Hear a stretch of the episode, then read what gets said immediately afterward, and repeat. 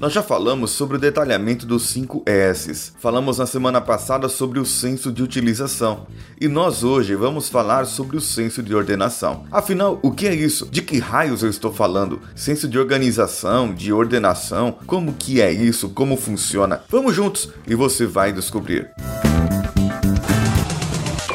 Coachcast Brasil apresenta Drops Coachcast, o seu drops semanal de motivação.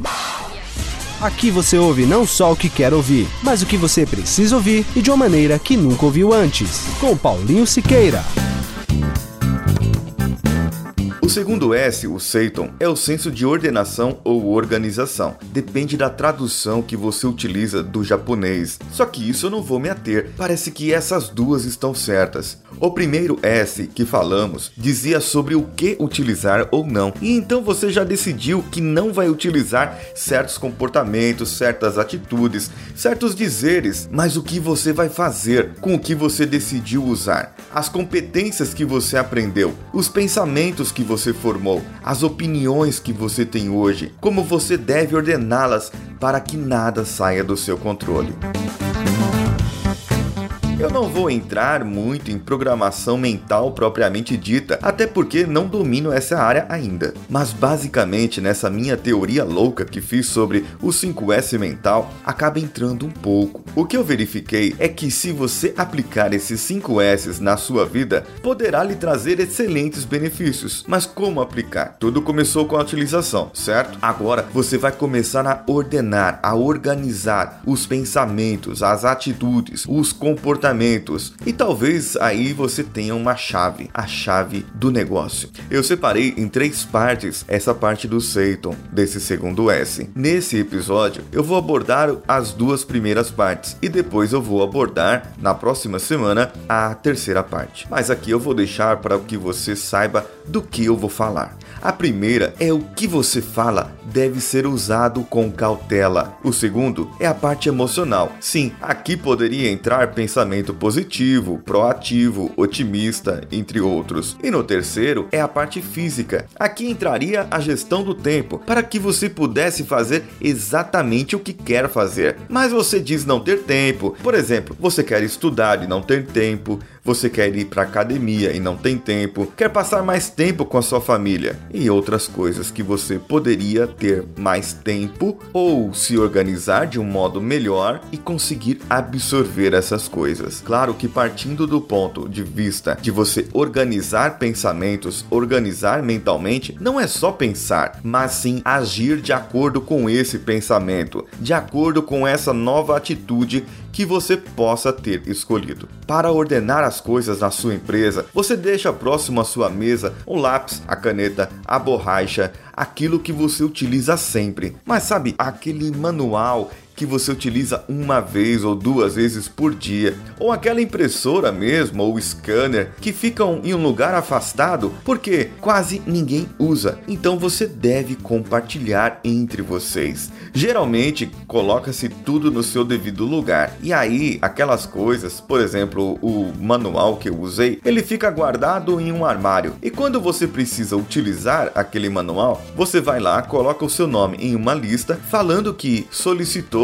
e está com aquele material, para que quando você devolver aquilo, você coloque lá a devolução. Assim, você colocou no lugar certo. Isso faz parte da organização. Agora, sabe aquele scanner impressora multifuncional que ninguém nunca sabe onde está o manual? Isso aí é engraçado. E acabam perguntando ou pedindo para aquele menor aprendiz ou estagiário operar. Ah, por quê? Porque ele é jovem, ele deve conhecer essas tecnologias. E se ele errar, né, o problema é dele, não seu,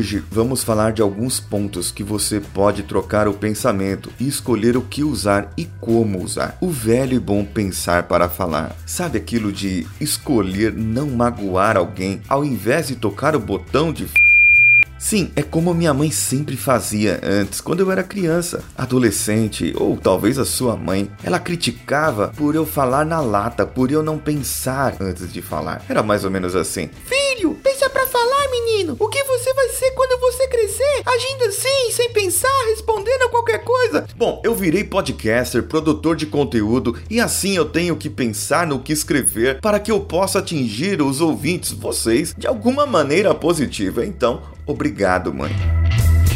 Bom, voltando ao assunto aqui, por que você deve pensar para falar? Porque você pode ofender alguém, você pode machucar alguém. Tudo bem que ele pode ter um mimizinho e tudo mais, mas não é isso que eu estou falando. As suas palavras, o jeito que você fala, pode machucar. Lembra que em um dos podcasts dos nossos episódios, a Vânia Moraes, que participou, ela deu aquele exemplo das palavras, que a palavra é como um travesseiro de penas jogado ao vento de um prédio alto. Você joga a tiça e elas nunca mais voltam para dentro. O que você pode fazer depois disso é se retratar, falar que falou, confessar que não imaginava que a repercussão seria desse jeito. Errei, pede perdão. Aquela era a minha opinião naquele momento. Hoje eu já não penso mais assim. As pessoas têm o direito e elas podem sim mudar. Mas antes de você chegar nessa situação constrangedora, não é melhor você pensar antes? Não é melhor você prevenir para que você não precise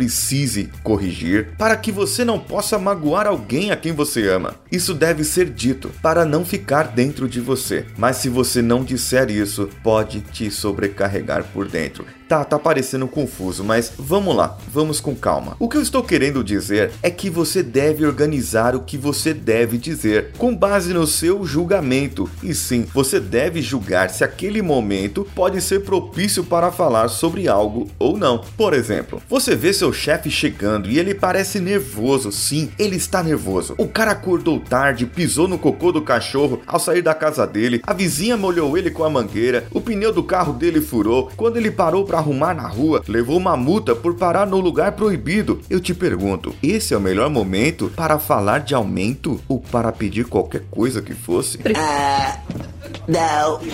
Aqui no caso, você deve organizar e ver o que você tem à sua mão no momento. Vamos lá, pense. Você sabe que não é o melhor momento para falar de aumento, mas é um ótimo momento para ajudar, para apoiar, ser lembrado ou lembrada e dar um apoio. É ser um pouco puxa-saco. É, mais ou menos, mais ou menos. Veja bem, você quer o aumento. Isso é um fato. Sabe que a empresa pode dar, ela está preparada e, e, é outro fato. Mas a pessoa que pode proporcionar isso está incapacitada emocionalmente para o fazer. Então, o que você pode falar, fazer que somente você e ninguém mais possa dar esse suporte moral que num outro momento, quando aquela fúria tiver passado, seu chefe possa lhe agradecer e você sentindo que o mar está calmo, possa ir lá e falar com ele propriamente dito sobre o assunto que você quer.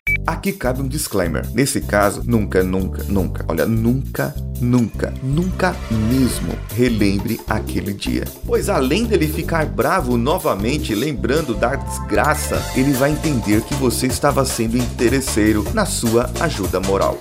Uma outra coisa no pensar para falar e escolher o momento certo cai bem nessa parte aquela frase do tio Ben, do Peter Park. Lembra dele? Conhece ele? Grandes poderes requerem grandes responsabilidades. Pois é, falar é um poder, se comunicar é um poder e você tem a responsabilidade de saber se pronunciar, se saber entender e poder ouvir também. Mas isso aí é um outro episódio, outro dia. Pois quando você escolhe não dizer algo, pode ser que no futuro alguma consequência negativa, aquela falta de conselho ou aviso desse algo que você deveria ter dito, aconteceu, uma consequência negativa. E só que aí já é tarde para você dizer eu avisei. E, e, também não adianta você dizer eu sabia que ia dar errado, então por que você não avisou, cáspita? Só que neste caso, o problema é mais embaixo. Lembra que eu disse? Você pode se sobrecarregar com a tensão do não falar, com a tensão do não organizar, e com isso o seu corpo sofre, sua mente sofre e podes criar algo dentro de si que é um sentimento muito perigoso: a culpa. E a culpa pode ser por você não ter falado algo ou por você ter falado falado algo também. Isso tudo acaba acontecendo. Tá, e como eu me livro da minha culpa? Comendo, certo? Aquele pote de sorvete de 2 litros, é, você senta na frente da TV, coloca lá é, Downtown Web para você assistir a maratona e, e vai. E se acaba, meu amigo. Ou põe Grey's Anatomy, né? Desde a primeira temporada lá, o primeiro episódio. Vai lá, vai se acabar naquilo. Ou, sei lá, um pote de Nutella grande, aqueles deliciosos, maravilhosos. Com vontade de um desse agora. Claro que não, assim você só engordaria. E quando você engorda, você sente mais culpa. E aí, para você apagar aquela culpa, você vai e come e você vai engordar. Por quê? Porque você deixou de falar algo no momento que sabia que poderia ser importante. A culpa pode gerar sim depressão, amargura, rancor, infarte, derrame cerebral. Sei lá, eu, eu tô, só tô pondo medo em você. É que eu não quero viver com culpa, então eu tô falando aqui para você não viver com culpa também, que isso não é bom. Por isso, pese as consequências das suas palavras. Use-as das melhores maneiras possíveis. Organize, categorize o assunto e no momento oportuno fale. Hoje, mulher, nós vamos falar de futebol. É, só que a sua esposa não gosta de futebol, então você vai falar com ela de filhos. É, hoje nós vamos falar sobre o filho, o Joãozinho. Você está organizando o seu pensamento. Só que a sua mulher, ela vai vir falando sobre tudo, sobre todas as coisas, do Joãozinho, da Mariazinha, do dinheiro que tá faltando, das e você não pode mandar um cala boca. Você não pode ficar nervoso e estressar. Nesse momento, você precisa filtrar, sentar e tentar resolver. Resumindo a primeira parte, você deve saber o que utilizar e organizar a utilização do que vai falar quando precisar e vai pensar sempre para falar, ok?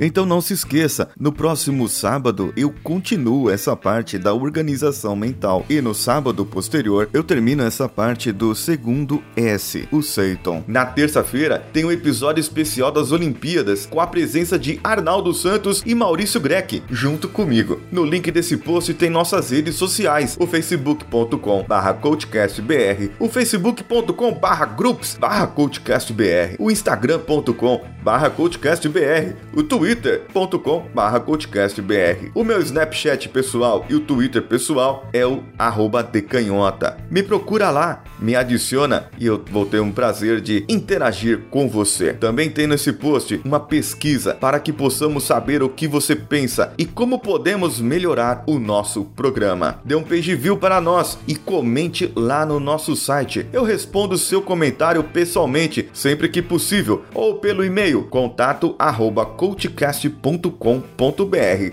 Eu sou Paulinho Siqueira, um abraço e vamos juntos. Um, dois, três. Nós já falhamos sobre. O que eu verifiquei é que, basicamente, de novo, basicamente, o que eu verifiquei. Um, dois, três. Eu separei em três partes essa. E depois eu vou abordar. abordar Bom, eu virei pro. Bom, eu virei podcaster, produtor de conteúdo, né? Bom, eu virei podcaster, prote... conteúdo. É... Sai, bicho.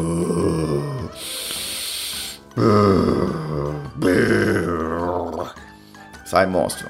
Não, pessoal, não tô no banheiro. É. Um, dois, três.